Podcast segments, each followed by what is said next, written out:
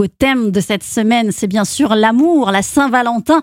Et justement, nous parlons aussi peut-être de ce Cupidon qui lance la flèche en plein cœur et qui est bien souvent aux manettes. C'est le fils de Vénus, qui Ah. est la déesse de l'amour, et de Mars, qui est le dieu de la guerre. Mhm. Et il est toujours représenté sous l'aspect d'un jeune enfant malicieux, vous savez, qui est nu ou partiellement dénudé, avec Oui, des ailes, avec couronné de roses. Bah, ça ressemble à un ange en fait. Ça hein. ressemble à un ange, Oui. mais c'est pas vraiment un ange. C'est un petit garçon malicieux et qui est l'emblème de plaisir avec ses petites fesses rebondies.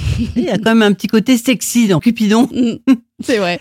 Alors il a un regard occulté par un bandeau, il est pourvu d'arcs et de flèches qu'il tire sur une cible pour déclencher le sentiment amoureux. C'est pourquoi on dit que l'amour est aveugle. Ah mais ça vient de là? Mais oui, il a un bandeau, il ne voit pas sur qui il euh, va tirer sa flèche. moi, j'avais plutôt entendu cette euh, citation qui dit que le mariage n'est pas la mère à boire mais la belle-mère à avaler. Mais ça c'était C'est après c'est- Cupidon.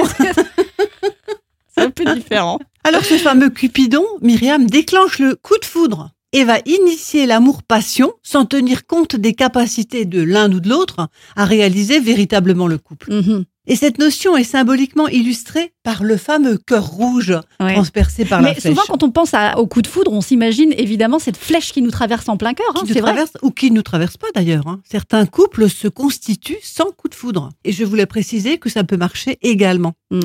Ensuite, notre petit Cupidon reprend son envol. Il laisse le couple transformer la passion en amour Mhm. si les deux partenaires en sont capables et en ont les ingrédients, évidemment. Alors, euh, Cupidon, lui, c'est juste le moteur de tout ça finalement? On, on pourrait dire oui, que c'est un Mais l'amour durera sous la protection et la bienveillance ensuite de Vénus et d'Apollon, dieu du soleil et de l'amour. C'est beau, Oh là là, c'est beau. C'est beau, hein, c'est oui. romantique. De l'histoire dans l'amour. Et d'ailleurs, on va continuer ce thème de l'amour tout au long de cette semaine avec vous, Chantal et Gilanque.